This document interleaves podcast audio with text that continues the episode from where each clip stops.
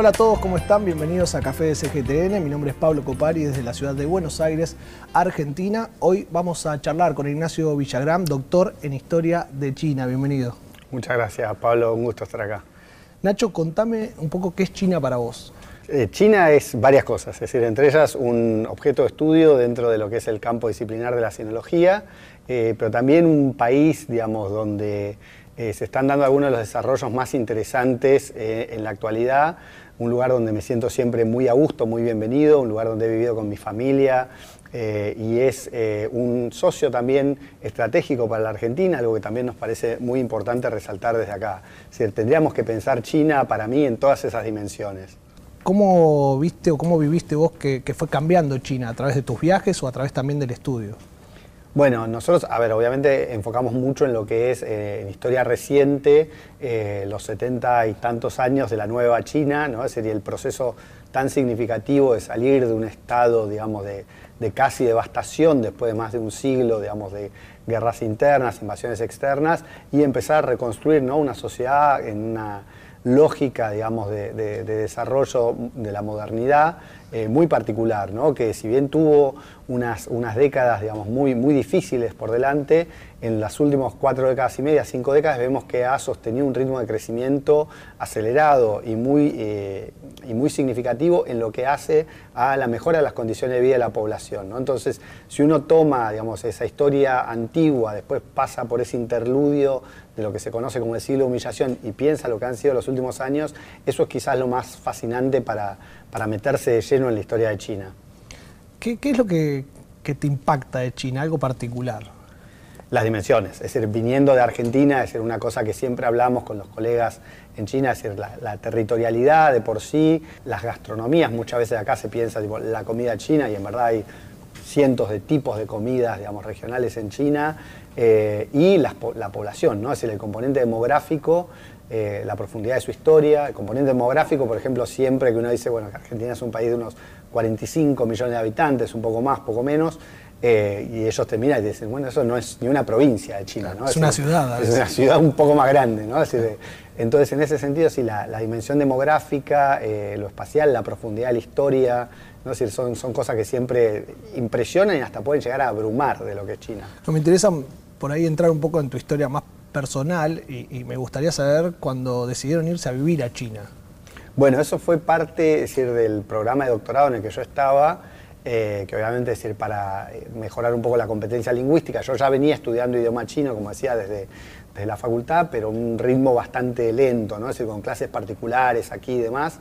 Eh, allá era parte, digamos, del programa de formación, tanto lo fue en la maestría como luego en el doctorado, y ahí te exigían de alguna manera que hicieras una estancia de por lo menos un año en, en China, ¿no? Y ahí decidimos ir a Beijing, vivía con mi familia en ese momento, mi esposa y mis dos hijas, mi hijo más chico no había nacido todavía, que de hecho él se queja cada tanto que él no le tocó vivir en Beijing, no le tocó vivir en China, pero bueno, las, eh, mis dos hijas sí vivieron eh, y bueno, nada, grandes recuerdos eh, de esa decisión que creo que fue muy acertada de poder ir con la familia y pasar un año ahí en Beijing. ¿Cómo se adaptaban las nenas a esa vida, no? No, fantástico, es decir, primero que las tenían como muy, digamos, mimadas de alguna manera, eh, enseguida como que nosotros vivíamos en, una, eh, en un complejo, digamos, de, de, torres fuera de, lo que sería el centro de Beijing, seguía siendo el barrio de Chaoyang, pero bien al norte, ¿no? Entonces, pasando el quinto anillo, ya era como más periférico, casi no había otros extranjeros, entonces, eh, todas eh, las, las, personas ahí del, complejo sabían que ellas eran chiquitas extranjeras que vivían ahí y o les traían regalos o las llevaban, las, las querían sacar a, jugar, les sacaban fotos con ellas, estaban felices, eran tipo rockstars en Beijing. Sí. ¿Cómo describirías para alguien que nunca fue la vida cotidiana de un barrio en una ciudad de China? Bueno, eso sí cambió mucho, porque yo estuve eh, en 2010-2011 era mucho más, eh, digamos que eso, había de golpe como, como si fuesen carpas así con, con verdulería o con productos. Hoy en día eso ya no está, hoy en día están todas las verdulerías, están metidas dentro de algún edificio.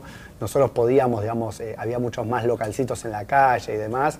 Ahora está todo mucho más como eh, institucionalizado de alguna manera, más ordenado.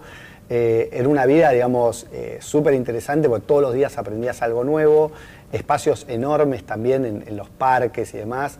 a veces incluso siendo espacios gigantescos, llenos de gente, sobre todo los domingos, que son los días que, mucha gente no trabaja, los sábados sí.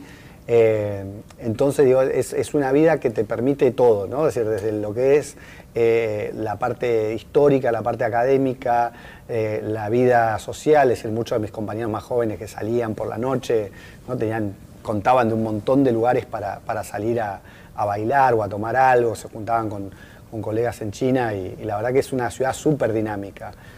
Tuviste la oportunidad de poder recorrer diferentes lugares de China y, qué historias tomás de eso. ¿Hay algún viaje que te cambió o hay algún viaje que te, deslumbró? Bueno, cuando estábamos terminando la, estancia ahí en Beijing, tuve la suerte que vino a visitar mi mamá eh, por casi un mes y ahí teníamos planeado un viaje que hicimos eh, Xi'an, eh, que ahí obviamente como historiador del imperio temprano, es decir, ver los guerreros de terracota, es todo lo que uno lee o ve en fotos cuando lo ves ahí en el sitio, el Pygmalion, es decir, te, cambia un poco la cabeza. Eh, también, digamos, la, posibilidad de ir, eh, fuimos a Nanjing, a Suzhou y Hangzhou, que está ese dicho famoso, ¿no? Es decir, que en el cielo está el, Palacio Celestial y en la tierra están Hangzhou y Suzhou, ¿no? Es decir, son ciudades realmente muy hermosas. Eh, y en ese sentido, digamos, el, haber podido disfrutar eso con, mi familia, con, mi mamá, también fue como muy, muy interesante, ¿no? Ser muy, muy linda experiencia. Em, de las ciudades, bueno, después me tocó recorrer otras ciudades más y siempre, cualquier lado que vayas en China, cualquier nueva ciudad que conozcas, es un mundo que se abre para tratar de interpretar, ¿no? decir, lógicas que tienen que ver con lo local y con, digamos, eh, con algo que está muy entramado en lo que es China como tal, pero también con mucha personalidad propia. De, del territorio chino hay muchísimas expresiones culturales, eh, expresiones gastronómicas, que hablábamos recién. Eh, ¿Qué es lo que te atrae de la cultura china? No, en general, eh, a ver, distintos, distintos elementos de la cultura china siento que me, digamos, que me apasionan, ¿no? Es decir, eh, todo lo que tiene que ver con eh, la cuestión de la escritura o de la, digamos, de, la idea de los, de, los sinogramas, digamos, de tratar de aprender cada vez más, que es una, digamos, como digo muchas veces, ¿no? Uno aprende en inglés en tres años y uno aprende chino en tres vidas consecutivas, ¿no? Es decir, uno va a necesitar como reencarnar y volver a estudiar chino para, para entenderlo bien. Eh, pero sí, me gusta mucho el, elemento cultural, la influencia que tuvo, la vestimenta también, que hace poco estuvimos trabajando incluso con toda una cuestión de las vestimentas de las minorías étnicas, pero los trajes típicos de China, lo que se conoce como el hanfu, eh, también es súper interesante, es decir, la capacidad productiva, ¿no? decir, dentro de esa cultura para generar bienes materiales que han atravesado el mundo y que han de alguna manera eh, conquistado los sentidos, ¿no? es decir, de, muchas culturas fuera de China. ¿Podrías explicar un poco cómo es la integración étnica que hay en China? Sí, ahí, bueno, justamente uno de, las, de los estudios que habíamos hecho tiene que ver con esta idea de las 56 etnias, ¿no? es decir, las 55 que son minorías y la etnia mayoritaria, que es la etnia Han, que es más del 90%, 92% de la población. Eh, y cómo se incorporan, digamos, tanto del aspecto cultural, educativo, como también legislativo, es muy interesante porque tiene un sistema de representación de los grupos étnicos minoritarios que es eh, realmente muy avanzado, es decir, tienen eh, la, digamos, la participación en los distintos espacios parlamentarios, digamos, eh, por la pertenencia étnica, tienen regiones autónomas, es decir, tanto a nivel como provincial, donde hay provincias enteras que se les reconoce una cierta autonomía por tener una, digamos, una población mayoritariamente de, una, de un grupo étnico, pero también a veces dentro de una misma provincia hay como, eh, digamos, eh, localidades o lo que sería como municipios autónomos si hay una concentración particular de esa etnia en la provincia. Entonces es un esquema eh, muy particular de eh, preservación eh, de, digamos, lo que son los legados culturales de estos grupos étnicos e integración también al sistema político a partir del reconocimiento de esa identidad. ¿Qué actividades se desarrollan en Argentina para poder promocionar este tipo de, movilizaciones culturales? Bueno, últimamente hemos tenido distintas exhibiciones, es decir, muestras y también charlas en museos nacionales que son siempre muy eh, muy ilustrativas, tienen un impacto, digamos, a un público general, que quizás no es el público que, se especializa en temas de China o en temas del este asiático, pero que de golpe se encuentra con estas actividades y se, entusiasman, ¿no? Es decir, conocen. Es decir, una muy linda que nos tocó fue llevar la muestra Entramar la Nación, que la hicimos junto con la Embajada de la República Popular China aquí en Argentina y el Museo de la Historia del Traje y también participó el Museo Nacional de Arte Oriental, nuestro centro, es decir, pusimos esta, esta muestra en marcha y la llevamos a Salta, ¿no? Y ver que gente de Salta pueda conocer más de la cultura china eh, fue realmente muy, lindo porque tuvo una convocatoria mucho más grande de la que habíamos esperado. Eh, y es eso, ¿no? También una de las cosas que decimos eh, tratar de federalizar el conocimiento sobre China en nuestro país. Estamos hablando de Salta, una provincia del norte argentino, y de la muestra Entramar la Nación. Vamos a hacer un paralelismo, ¿no? ¿Qué es la muestra de Entramar la Nación? Pero también, ¿qué encontrás de parecido entre Salta y algunas provincias de China? Bueno, eh, eh, la, primera, digamos, que, es la muestra de Entramar la Nación, es una muestra que, como decía, organizamos en conjunto con esas instituciones, ¿no? la Embajada de la República Popular China en Argentina, el Museo Nacional de la Historia del Traje, el Museo Nacional de Arte Oriental y el Centro de Estudios Argentina-China de la Facultad de Ciencias Sociales la UBA. Eh, que tenía justamente como objetivo dar a conocer esta gran diversidad que tiene China en, en, cuanto a los distintos grupos étnicos que la componen, con una base también regional, es decir, era una muestra que estaba pensada para que de alguna manera los visitantes pudieran eh, recorrer el espacio geográfico de China a través de sus eh, distintos grupos étnicos, étnicos y religiosos, eh, pensando cómo se habían integrado, en qué momento histórico, por ejemplo, en qué momento histórico llega el Islam a China, cómo se van incorporando digamos, las poblaciones del sudeste y del sudoeste de China a esta gran nación, ¿no? es decir, cómo se incorporan también políticamente, y dar a conocer un poco la, la enorme utilidad en la producción de textiles. Y con respecto a lo de Salta, muchas veces también pensamos eso, ¿no? es decir, cuáles son las formas en las que nuestros, eh, nuestras poblaciones, digamos, regionales producen, ¿no? es decir, sus textiles, cuáles son sus técnicas ancestrales, digamos, de producción, cuáles son los materiales que utilizan, cuáles son los motivos, o sea, cuál es la, de alguna manera la morfología que se ve en esa, en esa ropa, es decir, cuál es la, también la diversidad ¿no? que tenemos en Argentina para pensar ¿no? Es decir, cómo, cómo también entramamos nuestra nación, ¿no? De alguna manera. Hablamos de, de, la cultura, de las similitudes. ¿Tenés algo que te guste especialmente de la música, del arte chino? No, el, arte sí, es decir, desde, ya tanto las tradiciones, las distintas tradiciones pictóricas tradicionales, como lo que serían las adaptaciones contemporáneas, ¿no? Es decir, hay, algunos elementos muy, muy interesantes de eh, artistas contemporáneos en China que están haciendo eh, de alguna manera nutriéndose esa tradición para hacer eh, variantes, ¿no? Decir, contemporáneas. La música, en general, digamos, cada tanto algo de música así para relajar, que es, que, es, muy interesante.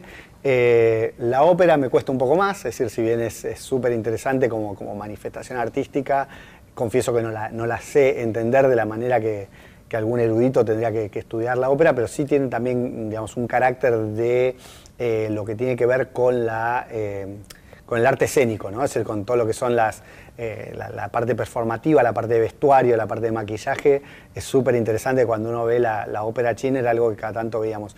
Y luego lo que también logró China generar son algunas manifestaciones de lo que sería como, como el, ballet o la danza, también muy interesante, basado en algunas tradiciones propias, propias de China. Eh, el arte de, la cocina también eh, es algo que, en el mundo está hoy ya ubicado, como decir, bueno, esto es comida china, esto es lo que se come allá. Bueno, ¿qué es lo que a vos te gusta? A mí me gusta, a, ver, me gusta toda la comida de China, eh, en general no, he tenido problemas, no he encontrado platos que, no quiera comer. sí me gusta mucho, por ejemplo, eh, la comida de Sichuan, que es uno de los lugares donde, donde más disfruto ir, es, y, es una comida que se caracteriza mucho por el picante, a mí me gusta mucho comer picante, eh, entre ellos el huoguo o, o hot pot, es decir, la, olla grande con, con, todos los distintos, digamos, albóndigas de pescado, partes, digamos, eh, carne de cordero y eso que se pone con, con verduras y con un caldo muy picante, ese cada tanto incluso lo hacemos en casa. Y el otro que me gusta mucho cocinar a mí, que es típico de Sichuan, se llama Shui Junior Ro, que es algo así como carne hervida, eh, pero el nombre no dice nada, porque en verdad está hervida la carne, sí, pero después se hace como una especie de sopa con, con y con distintos picantes, que queda tipo también muy, eh, muy rica, muy sabrosa, eh, que hay que comer en general con un platito de arroz para bajarle un poco el picante, pero, pero es muy rico. Pero sí, en general toda la comida de China no he encontrado algo que, que diga, no, esto no, no, lo quiero comer. Y cuando llegaste a China con tu familia, ¿qué es lo que te habituaste a comer o algo nuevo que incorporaste? No, ahí un poco lo que contaba antes de que estaban todos estos puestitos de, digamos, de verduras o de tofu. Había como cinco tipos distintos de tofu. Hay uno muy particular que es el tofu pi o, piel de tofu, le dicen, eh, que es el, tofu como hecho como si fuese unas láminas, eh, como si fuese para nosotros, no sé, como una masa de tarta, una masa de empanadas que se puede comer crudo o cocinado, ¿no? Es decir, y ese la verdad que a mis hijas les encantaba. Eh, lo podíamos hacer a veces como en, rollitos, como si fuese una especie de canelón de esa piel de tofu con, con verduras adentro o cortado en tiritas tipo como si fuesen fideos en una sopa.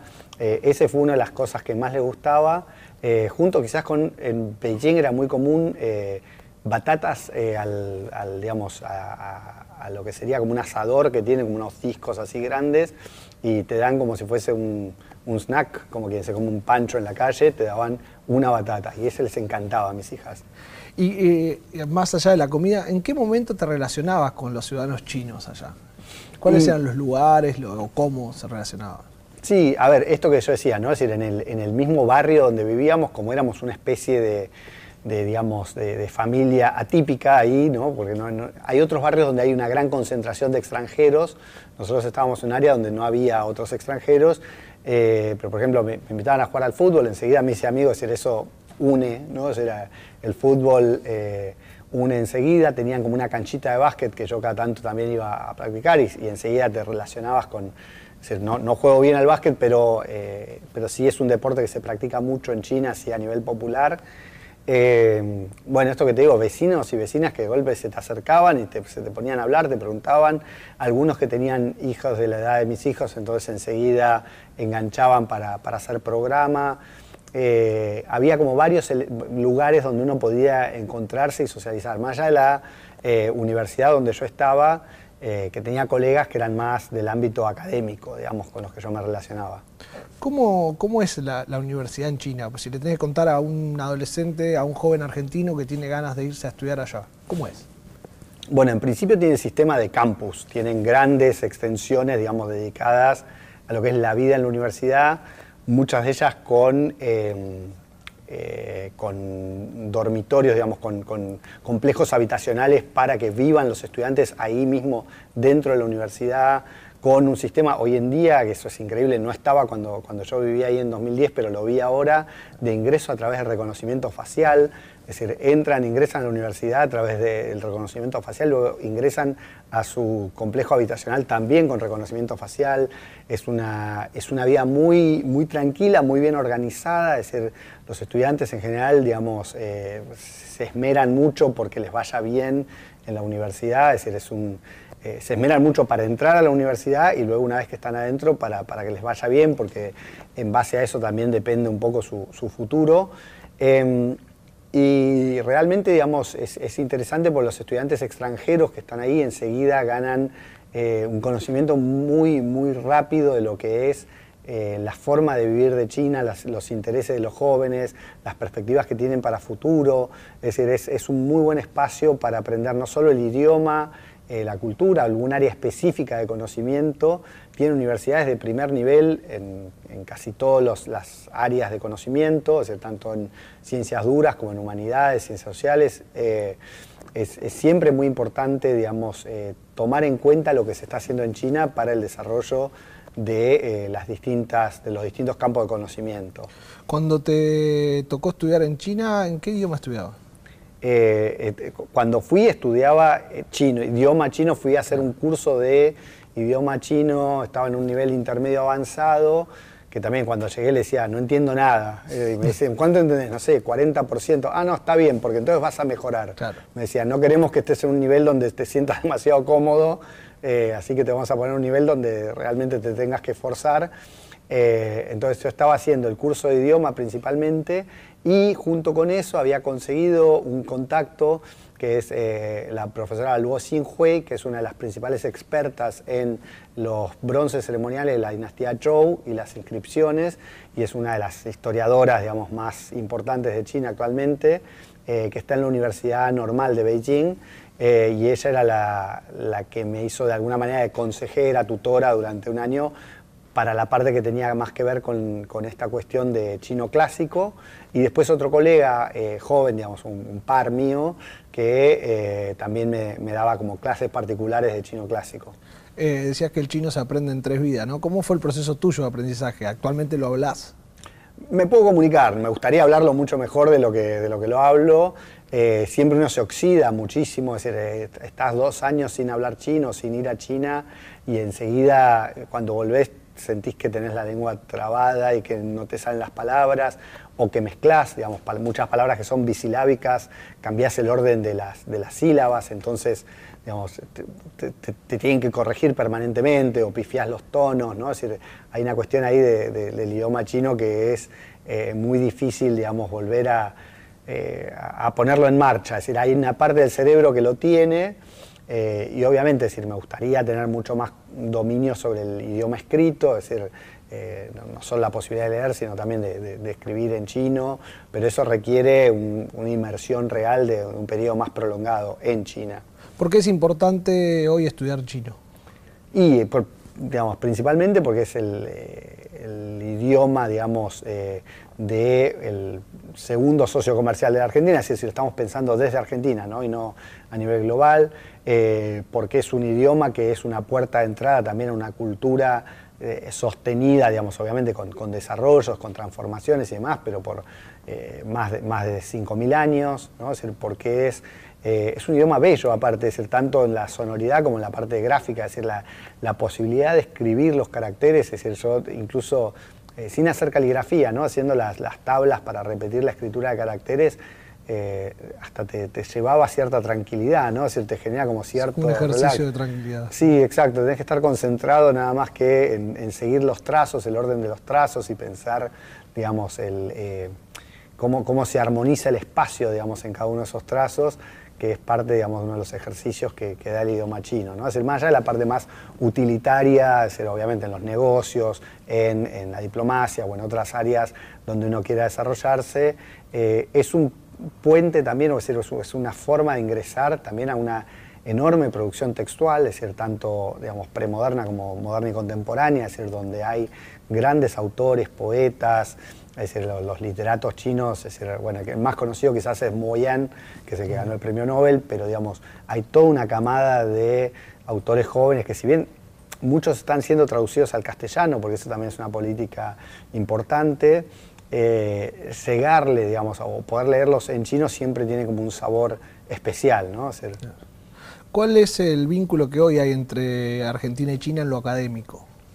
Y en lo académico lo que hemos visto en los últimos quizás 15, 20 años, es decir, salvando algunas excepciones que estaban desde un poco antes, eh, tiene que ver con eh, la multiplicación de los espacios de cooperación, ¿no? Es decir, no solo, eh, como digo, en lo que quizás nos compete a nosotros, que son más ciencias sociales y humanidades, hemos visto que hay enormes, digamos, potencialidades de, de cooperación en ingeniería, en matemática, en arquitectura.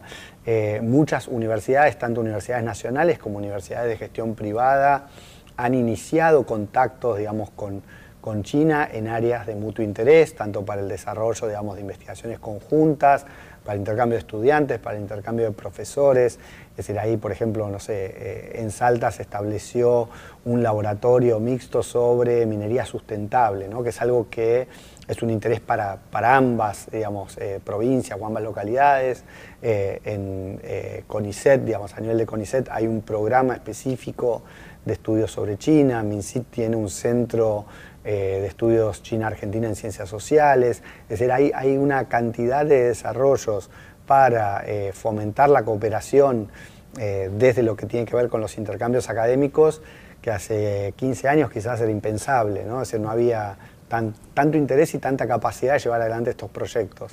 Viviste como pionero de las relaciones, porque vos fuiste uno de los primeros también dentro del campo académico que empezó un poco a pensar en China, cuando por ahí no miraba todo el mundo para el lado de Asia. Eh, ¿Qué ves que cambió hoy en día? Bueno, yo diría, a ver, soy como segunda o tercera generación de pioneros, es decir, hubo otros que, viajaron en los 90 y que se, aventuraron cuando China todavía era eh, más difícil de llegar desde aquí. Eh, pero sí hubo, digamos, de alguna manera eh, una serie de transformaciones, sobre todo cuando empezábamos a estudiar y que no había tantos espacios, no había tantas becas. Una, referencia que hago yo siempre cuando doy las clases, cuando yo eh, fui a ver si había posibilidad de, obtener una de las becas que había para, para viajar a China, me decía que ya habían dos y que ya habían sido otorgadas y hoy en día hay más de 80, digamos, eh, de las becas tanto nacionales como binacionales, es decir, de las unilaterales como las binacionales, y eh, también hay un montón de acuerdos entre universidades que permiten que los estudiantes o los profesores puedan viajar directamente a China. Eso en, eh, en 2000, 1999, 2000, cuando empecé a, tratar de acercarme a China, no existía, ¿no? No, no, no había tal posibilidad. Entonces hoy en día eh, hay una política de fomentar estos intercambios que hace que sea mucho más fácil eh, acceder al conocimiento sobre China. ¿Cuál crees que es tu rol eh, como divulgador, como especialista dentro del ambiente chino? roles, digamos, sería más de uno, es decir, yo cumplo de alguna manera, y esto lo he hablado también en las reuniones de CONICET, que estamos en un grupo de investigadores dedicados a China, yo decía, bueno, aparte de mi rol como investigador, yo cumplo un rol, digamos, de, divulgación, si se quiere, en espacios públicos y en espacios, digamos, como, como fue la muestra, en, distintas áreas, digamos, que tienen que ver también con, gestión, digamos, desde el Centro de Estudios Argentina-China, que mi rol de director también es eh, ayudar a que la, facultad y la universidad avancen en sus vínculos con China.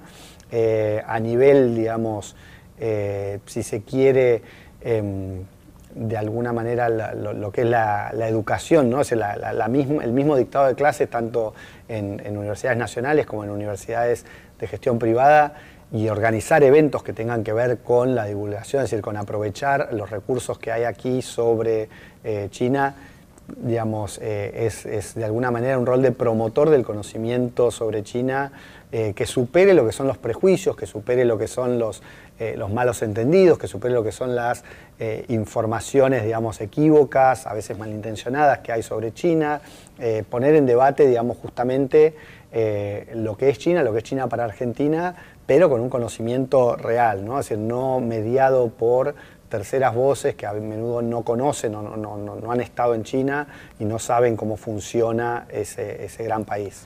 ¿Cuáles crees que son a veces eh, los estigmas que tienen más, eh, más fuertes.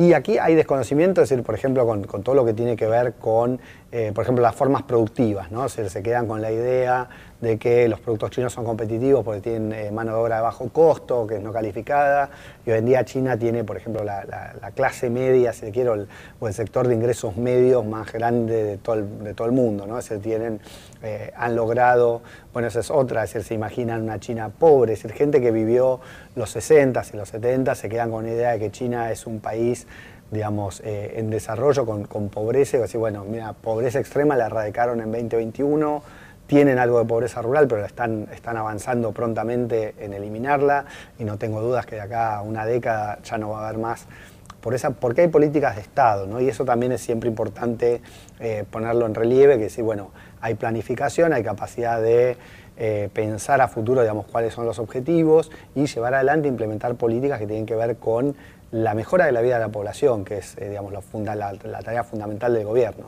Nacho, ¿un deseo para el futuro de las relaciones entre ambos países? Eh, no, como deseo que, sigan, digamos, promoviendo, que sigan ampliándose los, los ámbitos de intercambio como, como están hoy en día, que hay ámbitos de, eh, intercambio en deporte, cultura, turismo, eh, ciencia y tecnología, es obviamente a nivel diplomático, también incluso en materia de defensa, es decir, desde la política más dura hasta las cuestiones, digamos, más culturales, hay, hay mucha vocación de cooperar eh, eso se ve, es decir, esperamos que, se siga avanzando en esa línea, sobre todo por esto, porque es una parte de la experiencia y de la vida de la humanidad que, no podemos ignorar, digamos es, que, digamos, es casi una sexta parte de la población mundial, es una cultura digamos, que tiene mucho para ofrecer en, estos intercambios, y nosotros podemos aprender mucho de China y también podemos ofrecer mucho para el aprendizaje de lo que es América Latina, que es algo que le interesa a China. Entonces, básicamente el deseo es que se sigan digamos, potenciando y multiplicando las áreas de intercambio que tenemos hoy en día con, China. Bueno, Nacho, muchas gracias por venir. Muchas gracias a ustedes por la invitación. Esto fue Café de CGTN, conocimos la historia de Ignacio Villagrán. Soy Pablo Copari desde Buenos Aires, Argentina. Nos encontramos en la próxima.